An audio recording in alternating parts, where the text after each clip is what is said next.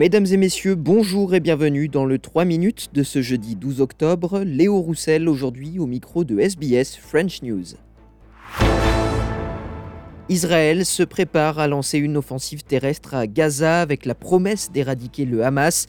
Cinq jours après l'attaque de l'organisation islamiste sur l'État hébreu, le ministre israélien de la Défense Yoav Gallant a assuré qu'il était déterminé à éliminer le Hamas. L'armée israélienne affirme que 1200 personnes sont mortes en Israël depuis le début de l'attaque samedi dernier. De son côté, le ministère de la Santé de Gaza fait état de 1100 personnes tuées côté palestinien. La situation sur la bande de Gaza continue de se dégrader. La seule centrale électrique s'est arrêtée, coupant l'électricité. Pour rappel, le Premier ministre israélien Benjamin Netanyahou avait ordonné le siège total de Gaza alors que le Hamas avait affirmé détenir plus d'une centaine de personnes en otage. Hier, la France a affirmé que 11 de ses ressortissants avaient été tués en Israël, une vingtaine sont toujours portés disparus. L'Australie, elle, a confirmé la mort d'une de ses ressortissantes ce mercredi. Le Premier ministre Anthony Albanese a assuré que le gouvernement continuerait les opérations d'évacuation par avion de ses ressortissants sur place.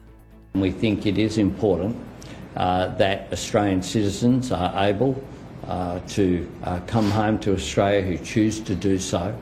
Uh, Qantas, uh, as, as they always have, have responded very positively uh, to the request that was made, but of course we will examine the safety issues as well. La commission électorale australienne a déconseillé aux électeurs de porter tout t-shirt ou accessoire promouvant le oui ou le non lors du référendum sur la voix autochtone au Parlement ce samedi. La loi dispose qu'il est interdit de faire campagne à moins de 6 mètres de l'entrée d'un bureau de vote. Porter quelconque accessoire de chacun des camps reviendrait donc à enfreindre cette loi. À deux jours de la date officielle du référendum, 4 millions d'Australiens ont déjà voté. Le référendum sur la voix autochtone au Parlement, c'est ce samedi donc. Retrouvez toutes les informations dont vous avez besoin sur sbs.com.au slash voice référendum. La journaliste australienne Cheng Lei est rentrée en Australie ce mercredi après avoir été détenue pendant trois ans en Chine. Arrêtée en août 2021 en Chine alors qu'elle travaillait pour la chaîne de télévision anglophone CGTN, elle avait été accusée par Pékin d'avoir fourni illégalement des secrets d'État à l'étranger. Libérée, Cheng Lei a pu rentrer mercredi à Melbourne où elle a retrouvé ses deux enfants et sa famille et où elle a rencontré la ministre des Affaires étrangères Penny Wong.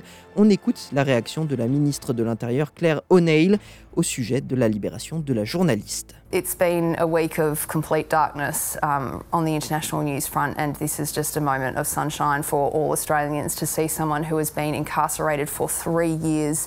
Um, Cheng Lei wrote last year that she gets 10 hours of sunshine a year in the hours in the years that she was imprisoned. Um, she's here at home with her family. I know there's been a very heartfelt reunion, and I just want to say to her and to her entire family, um, our country is just so thrilled for them, so thrilled for them that they get to see their mum again and that she's back home where she belongs. Voilà messieurs dames pour l'essentiel de l'actualité de ce jeudi 12 octobre. Je vous souhaite de passer une excellente soirée. Je vous retrouve demain pour un nouveau bulletin du 3 minutes sur SBS French News.